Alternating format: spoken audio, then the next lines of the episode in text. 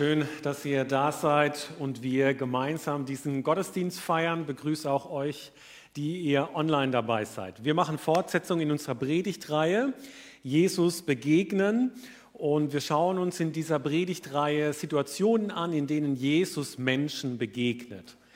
Ich habe meinen Beziehungsratgeber gelesen, wenn man sich äh, so mit einem zukünftigen Partner auseinandersetzt und äh, den kennenlernen will, da hat dieser Beziehungsratgeber dazu geraten, dass man seinen Partner in unterschiedlichen Situationen mit unterschiedlichen Personen anschauen soll, weil dann lernt man diesen Partner so richtig kennen, dann weiß man so, wie der tickt. Und im Grunde genommen machen es wir ganz genauso mit Jesus Christus, jetzt so ein paar Wochen vor Ostern.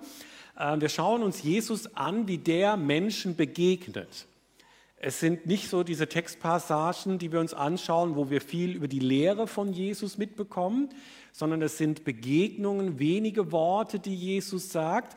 Und wir erkennen dann darin, wie Jesus so tickt, wie sein Charakter ist, seine Persönlichkeit, Grund und Zweck seines Kommens, das lernen wir dabei kennen. Und vergangenen Sonntag haben wir uns so diese Begegnung zwischen Jesus und der Samaritanerin angeschaut.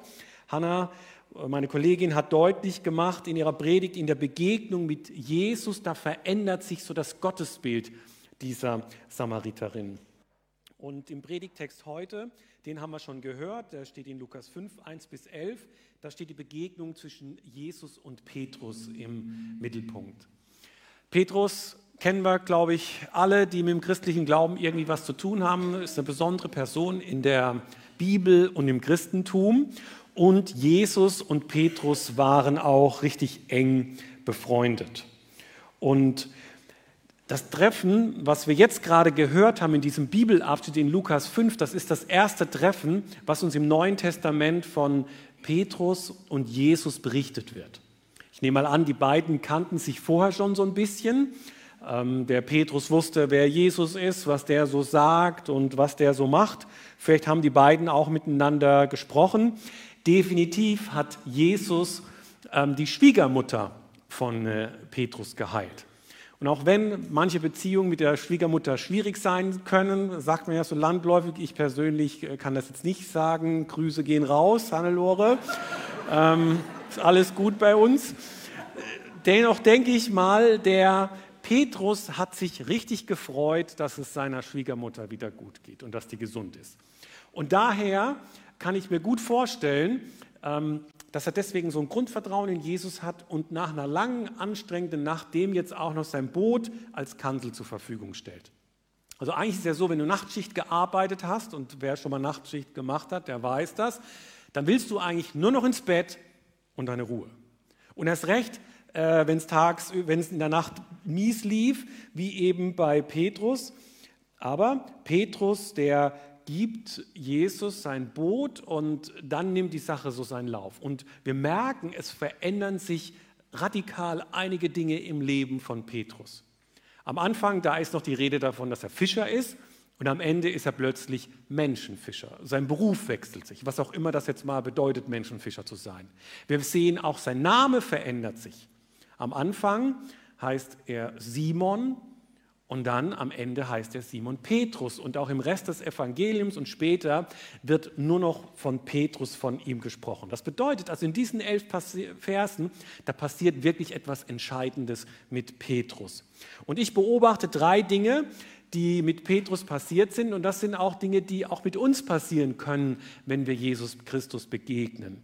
Und das Erste, was ich sehe, Begegnungen mit Jesus führen zu einer ernüchternden Selbsterkenntnis. Das ist das Erste, was mit uns und jedem Menschen geschieht, der sich Jesus nähert. Das sehen wir im ganzen Neuen Testament so. Jesu Anspruch, seine Botschaft, seine Autorität führt zu einer ernüchternden Selbsterkenntnis. So ist es mir gegangen, als ich Jesus begegnet bin, und so geht es eigentlich jedem von uns. Und ob dann diese Selbsterkenntnis Auswirkungen hat, das ist dann etwas anderes. Aber wie kommt es zu dieser ernüchternden Selbsterkenntnis bei Petrus? Petrus sitzt am Ufer des Sees, reinigt mit seinen Kollegen die Netze. Und da kommt Jesus und bittet ihn, hey, darf ich mal dein Boot als Kanzel benutzen? Und als Jesus dann mit seiner Ansprache fertig ist, da lesen wir dann Folgendes. Da sagt Jesus, fahr jetzt weiter hinaus auf den See, werft dort eure Netze zum Fang aus Simon antwortet, Meister, äh, wir haben uns die ganze Nacht abgemüht und haben nichts gefangen, aber weil du es sagst, will ich die Netze auswerfen. Und ich finde, zuallererst reagiert der Petrus tatsächlich so, wie man das ja erwarten würde. Äh, Meister, also ich weiß ja nicht, ob du es mitbekommen hast, aber wir waren schon die ganze Nacht draußen und haben gefischt. Aber okay, du bist ja, du kommst ja vom Bau, Jesus. Du hast ja keine Ahnung vom Fischen. Also erkläre ich das mal. Wir gehen, wir Fischer, wir gehen nachts raus weil dann die Fische die Scheu ablegen, dann kommen die an die Oberfläche, dann kommen die auch ans Ufer, dann ist das viel einfacher, die zu fangen. Und ach, übrigens auch noch weiter rausfahren, das bringt gar nichts, weil wir fangen nicht mit Schleppletzen am Boden, das ist im See Genezareth verboten, schon damals zu der Zeit. Okay, habe ich jetzt erfunden. Aber Jesus, nein, wir lassen das. Nein, er sagt, ähm, nee, Jesus, ich fahre tatsächlich noch mal raus. Und das ist ja wirklich erstaunlich, und wirklich eine merkwürdige Reaktion. Jesus ist der Sohn eines Zimmermanns, er ist selber Zimmermann und hat keine Ahnung vom Fischen. Er ist an einem Ort aufgewachsen, wo es weit und breit keinen See gibt. Er weiß nichts vom Fischen, menschlich betrachtet. Und da merken wir, hier steckt irgendwie mehr dahinter. Petrus ist so sehr von Jesus beeindruckt, dass er Vertrauen findet und das tut, was Jesus sagt. Und das spricht eigentlich gegen seine Erfahrung, gegen seine Logik und auch gegen seine Ausbildung. Und vielleicht kann man so sagen, so in dieser ersten Reaktion, Meister, wir haben uns die ganze Nacht abgemüht und haben nichts gefangen, da haben wir vielleicht so diesen Fischer Simon. Und in der zweiten Reaktion, aber weil du es sagst, will ich die Netze auswerfen, da begegnen wir dem Mann des Glaubens. Und tatsächlich, er fährt raus und er macht den Fang seines Lebens.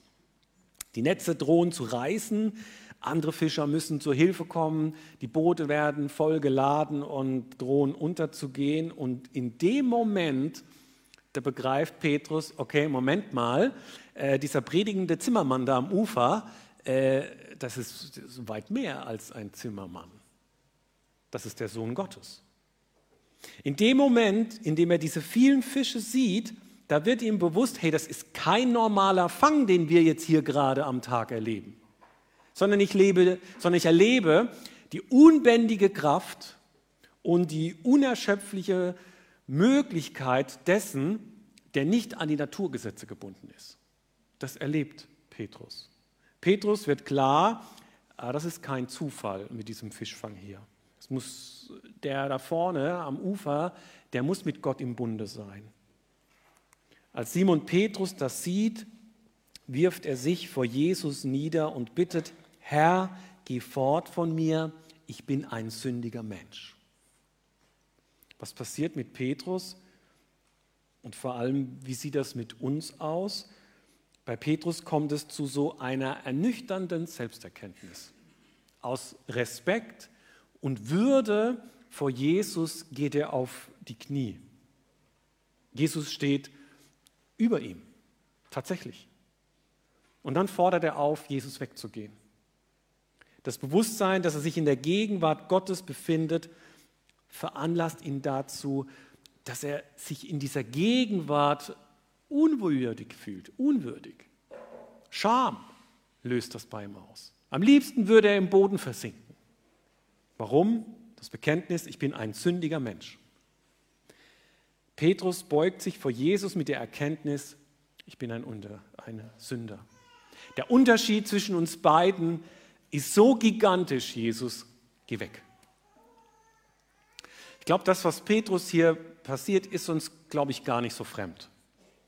Vielleicht kennen einige von uns noch, den, von euch noch den Film, die Komödie Meine Braut, ihr Vater und ich.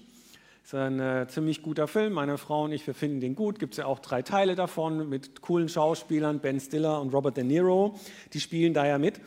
Und äh, das war der erste Film, in dem Ben Stiller zusammen mit Robert De Niro gespielt hat.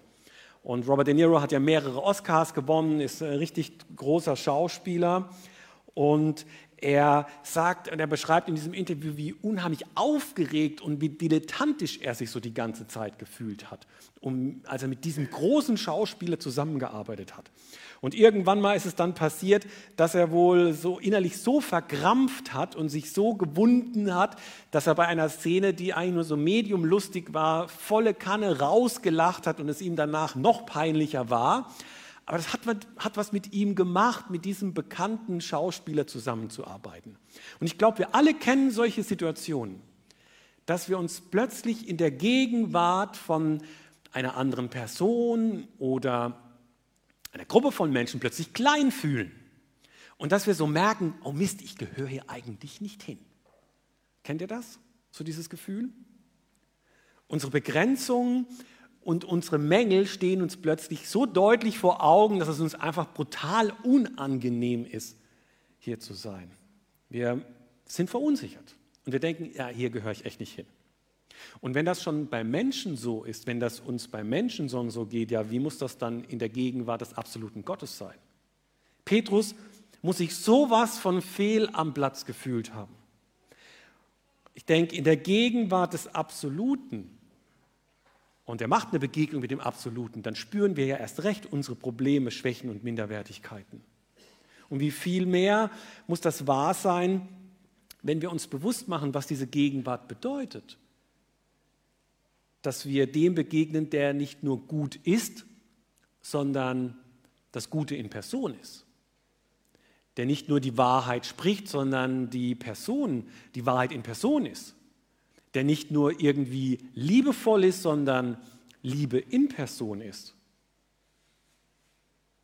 Und es ist doch tatsächlich wahr, wir können nicht in der Gegenwart von absoluter Schönheit und absoluter Macht noch glauben, ich hätte mein Leben irgendwie unter Kontrolle. In Angesicht von absoluter Liebe, wie könnte ich noch von mir denken, ich sei ein liebevoller Mensch? In der Gegenwart des absolut Guten, wie könnte ich noch meinen, ich sei ein guter Mensch oder ein durchschnittlicher Mensch? Was passiert mit uns, wenn wir uns Gott nähern? Es ist das, was mit Petrus passiert ist. Er sieht das eigene Leben plötzlich aus einer neuen Perspektive. Wenn ich Jesus Christus, dem Sohn Gottes, begegne, dann sehe ich mich selbst klarer und möglicherweise auch unangenehmer als je zuvor. Ich sehe klarer meine Probleme, meinen Egoismus, meine Grenzen, meine Schuld, meine Sünde. Deshalb sagt Petrus zu Jesus, geh weg von mir, ich bin ein sündiger Mensch. Aber das Gute ist ja, diese Geschichte endet an diesem Punkt nicht. Wenn ich zu dem Gott der Bibel komme, dann muss meine Geschichte nicht an diesem Punkt enden. Jesus dreht sich nämlich nicht um und geht weg und er sagt eben nicht, ja, das stimmt, du bist ein totaler Loser und eigentlich möchte mit dir nichts zu tun haben. Jesus bleibt und Petrus erfährt eine radikale Aufwertung. Und das ist das Zweite, Begegnungen mit Jesus führen zu einer radikalen Aufwertung. Die Geschichte endet nicht an diesem negativen Punkt, sondern es geschieht eine radikale Aufwertung im Leben von Petrus. Jesus sagt zu ihm, ich bleibe bei dir und ich will dich haben. Petrus erfährt vielleicht die größte Aufwertung seines Lebens. Und so geht diese Begegnung über eine ernüchternde Selbsterkenntnis weit hinaus. Jesus sagt zu Petrus, hab keine Angst, von jetzt an wirst du Menschen fischen. Jesus macht deutlich, hey, du brauchst keine Angst zu haben in meiner Nähe. Petrus muss sich nicht mehr fürchten, weder vor sich selbst, vor Jesus oder vor sonst irgendwem. Und dann lädt Jesus Petrus ein, ihm nachzufolgen. Und in den anderen Evangelien wird das noch deutlicher. Da sagt Jesus, komm, folge mir nach. Und hier mit der Einladung, von jetzt an wirst du Menschen fischen, ist das einfach das Resultat, was wir sehen. Jesus nachzufolgen, das bedeutet, in die engstmögliche Beziehung mit ihm zu treten. Nicht irgendwie nur eine Predigt zu hören oder in eine Kleingruppe oder einen Hauskreis zu gehen. Nein, es bedeutet Lebensgemeinschaft. Jesus selbst macht das mal im Johannesevangelium deutlich, was diese Lebensgemeinschaft bedeutet, wenn er sagt, ich nenne euch nicht mehr Diener, denn ein Diener weiß nicht, was sein Herr tut.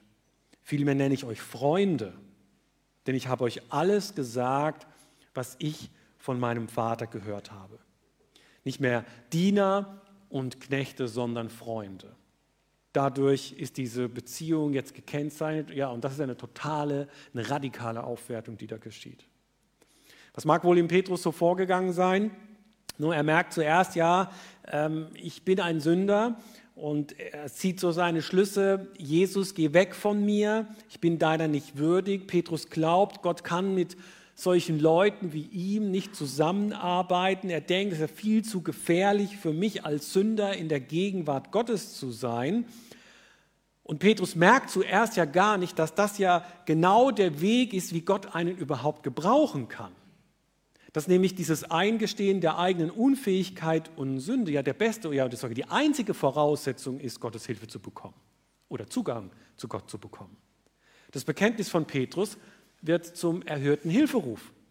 Petrus erkennt erst später in der Antwort von Jesus, ja, Gott arbeitet genau mit denen zusammen, die ihre Unzulänglichkeiten eingestehen und zugeben und die sich damit an ihn wenden.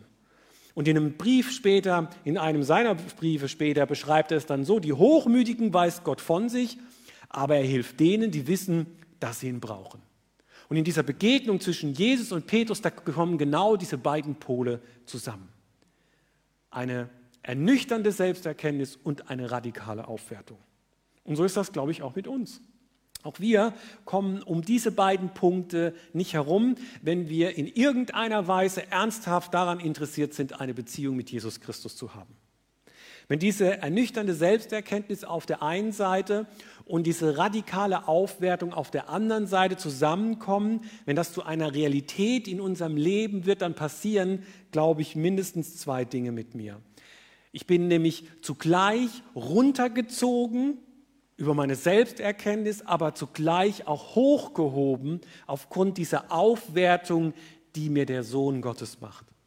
Ich bin zutiefst beeindruckt und betroffen, beides zugleich. Und wenn das passiert, dann passiert genau das, was wir landläufig vielleicht eine Bekehrung nennen. Und das Zweite, was dann passieren kann, diese beiden Aussagen können ein unglaubliches Fundament für meinen Selbstwert werden, für mein ganzes Leben, für meine Persönlichkeit. Wenn ich beiden Aussagen zu gleichen Teilen in meinem Leben habe, dann habe ich zugleich eine offene Bescheidenheit und zugleich absolute Selbstsicherheit. Eine offene Bescheidenheit, weil ich um meine eigenen Fehler weiß. Wie könnte ich noch jemanden anderen ausgrenzen? Wie könnte ich noch lieblos sein und einer anderen Person niemals vergeben?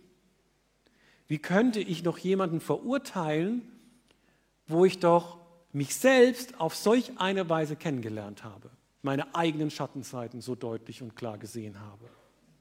Und auf der anderen Seite diese Selbstsicherheit, von Gott gesagt zu bekommen, du bist mein Freund. Diese absolut krasse Aufwertung von Gott zu bekommen, mit der ich vor jedem Menschen und vor allem bestehen kann, weil ich weiß, der Schöpfer des Universums ist mein Freund. Und das ist es, was mit uns passiert, wenn wir Jesus begegnen. Und das ist auch das, was Martin Luther mit seiner Aussage simil justus et peccator, Sünder und Gerechter gleichzeitig meint. Wenn Luther sagt, der Christenmensch ist zeitlebens ganz und gar Sünder, aber auch ganz und gar gerechtfertigt. Er lebt also in einer unauflöslichen, jedoch nicht unentschiedenen Spannung. Und so wird auch noch ein drittes deutlich in dieser Begegnung zwischen Petrus und Jesus. Begegnungen mit Jesus führen zu einem neuen Zentrum. Jesus aber sagt zu Simon, hab keine Angst, von jetzt an wirst du Menschen fischen. Da ziehen sie die Boote an Land, lassen alles zurück und folgen Jesus. Also das Ergebnis dieser Begegnung ist, dass Petrus und seine Fischerkollegen alles zurücklassen. Und wir sehen deutlich, ähm, was hier passiert, ist nicht auf Petrus nur begrenzt, das will ich deutlich machen. Es sind seine ganze, auf den ganzen Kollegenkreis wirkt sich das aus. Von allen heißt es, sie lassen alles zurück. Und was ist das? Die Boote, die Netze, ja und den Fang ihres Lebens. Das ist ein Riesenfang. Vielleicht der größte Fang seines Lebens, den der Petrus da macht. Und als Fischer bedeuten Fische nicht irgendwie so kleine bunte Tierchen, die man zur Beruhigung in so einem Aquarium anschaut, sondern es sind schwimmende Geldscheine. Und so liegen an diesem Tag ein Vermögen liegt am Strand. Was hätte man mit dem Geld nicht alles machen können? Ein neues Boot kaufen, neue Netze, expandieren oder einfach nur in Urlaub gehen oder endlich mal ein The Zone-Abo, um die Champions League zu schauen. Doch genau an dem Tag, als mehr Geld als je zuvor dort am Strand liegt, da sagt Jesus, folge mir nach, ich möchte, dass du das aufgibst, denn von nun an wirst du Menschen fischen. Und ohne zu zögern, Petrus macht es und seine Kollegen mit ihm. Was bedeutet das Menschenfischen? Jesus knüpft an den Beruf von Petrus an und ähm, das Berufselement des Fischerseins, das bleibt, aber es soll jetzt um einen geistlichen Fang gehen. Im griechischen Urtext heißt es ganz wörtlich, lebend fischen oder fürs Leben fischen. Petrus soll Menschen fischen und sie ins Leben bringen. Und sein Werkzeug ist dann eben nicht mehr Boot und Netze, sondern das Wort Gottes. Petrus wird Missionar. Das ist es. Und auch da macht er so manchen kräftigen Fang, wie wir in der Kirchengeschichte sehen. Er soll jetzt in Gottes Unternehmen arbeiten, helfen, den Auftrag von Jesus zu erfüllen, der da ist eben, dass alle Menschen zur Erkenntnis der Wahrheit kommen und gerettet werden. Bei mir drängt sich jetzt so ein bisschen die Frage aus, ja, was hat das uns jetzt zu sagen? Davor hat es uns ja einiges zu sagen gehabt. Bedeutet das jetzt, dass wir alle unsere Berufe aufgeben und morgen anfangen sollen, Theologie zu studieren? Nun, ich denke nein.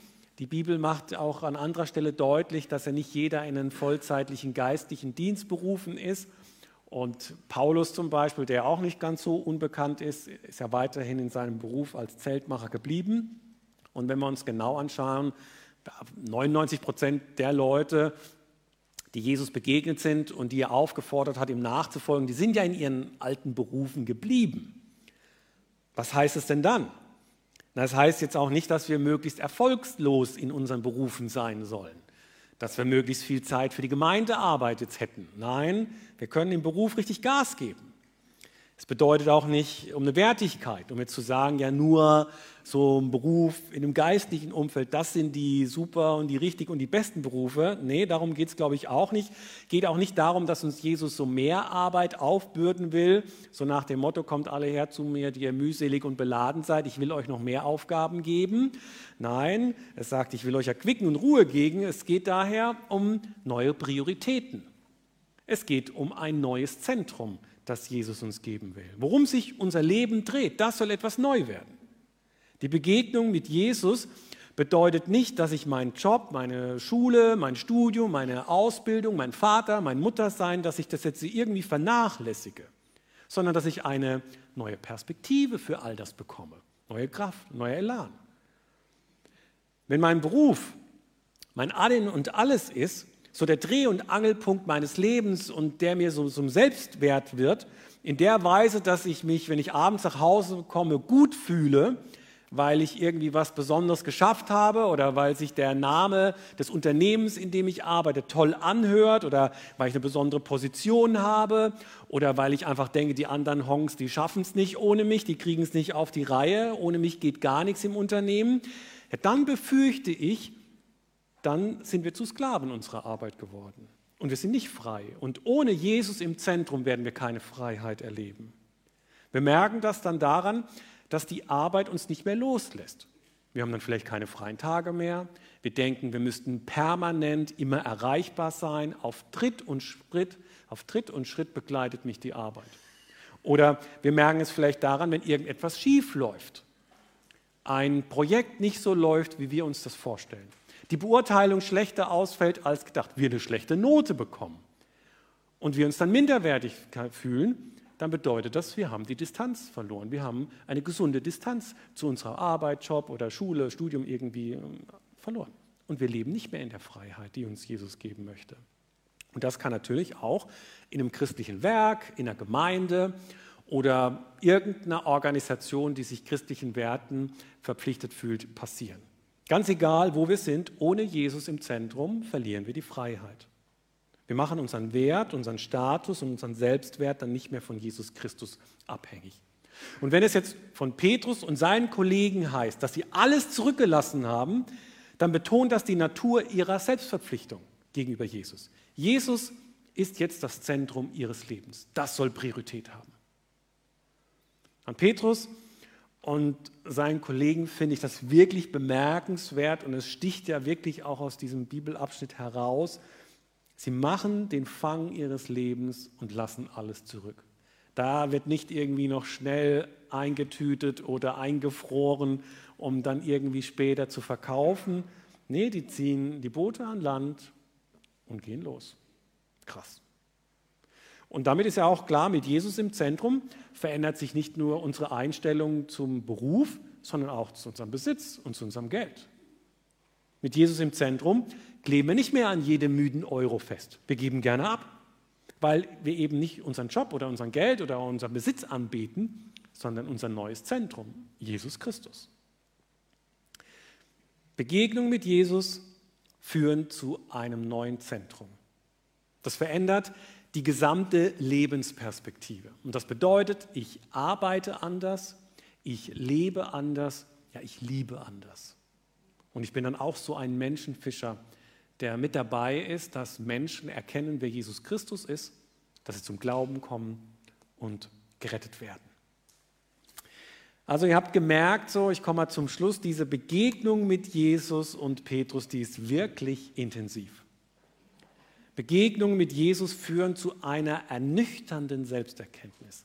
Ich erkenne, wer ich zutiefst bin. Aber es bleibt nicht dabei, Begegnungen mit Jesus führen zu einer radikalen Aufwertung. Diese negative Selbsterkenntnis wird von Jesus aufgewertet. Er sagt zu dir und mir, hey, fürchte dich nicht. Fürchte dich nicht. Folge mir nach. Ich gebe dir ein neues Zentrum. Ich gebe dir ein neues Leben. Und das ist das dritte. Begegnung mit Jesus führen zu einem neuen Zentrum. Wie ist das mit Petrus dann so weitergegangen? Ganz spannend. Ja, er hat die Netze, die Boote hat er zurückgelassen. Er wird zum Menschenfischer und macht tatsächlich so den ein oder anderen Fang. Und er tastet sich da rein und fängt damit an zu leben. Und wir sehen, es braucht Zeit und mehrere Anläufe. Geradlinig ist der Weg von Petrus auf gar keinen Fall. Da gibt es Kurven, da gibt es auch äh, Steigungen und auch so manche Sackgasse im Leben von Petrus. Und eine der Episoden, wo das nochmal deutlich wird, die werden wir uns nächsten Sonntag anschauen, weshalb ich euch einlade, mit dabei zu sein, wenn wir uns diese Begegnung zwischen Jesus und Petrus dann anschauen. Aber wisst ihr, ich glaube, für heute reicht es auch schon. Ähm, auch unser Weg mit Jesus ist nicht immer geradlinig. Und wenn du das jetzt auch so für dich so merkst, beim Zuhören vielleicht sogar so eine Sehnsucht bei dir entstanden ist nach mehr oder nach etwas anderem. Weißt du, was dir dann möglicherweise helfen würde? Was dir helfen würde? Ich glaube, eine Begegnung mit Jesus. Eine neue Begegnung mit Jesus. Und das ist ja das Schöne, deshalb feiern wir ja Gottesdienste, dass wir dem auferstandenen Jesus Christus immer wieder neu begegnen. Weshalb ich euch jetzt einlade zu einer Anbetungszeit, wo wir Gott Lieder singen wollen, wo wir wieder neu Jesus begegnen können. Und wenn du vielleicht denkst, heute ist vielleicht sogar auch der Zeitpunkt, dass ich da noch einen Schritt weiter gehe und dir vielleicht helfen würde, ein Gebet mit jemandem zu sprechen, dann lade ich dich ein, während der Anbetungszeit hier ins Kreuz zu kommen, mit Christus leben. Das sind Mitarbeiterinnen und Mitarbeiter, stehen bereit wo du einfach vielleicht so ein Gebetsanliegen auch aus deinem Leben teilen kannst oder du dir einen Segen wünschst. Gerne wollen wir da für dich beten, ja, dass du in diese Begegnung mit Jesus hineinkommst. Und so lade ich uns ein, aus Respekt und Ehrfurcht vor Jesus Christus aufzustehen und dass wir ihm gemeinsam Lieder singen. Amen.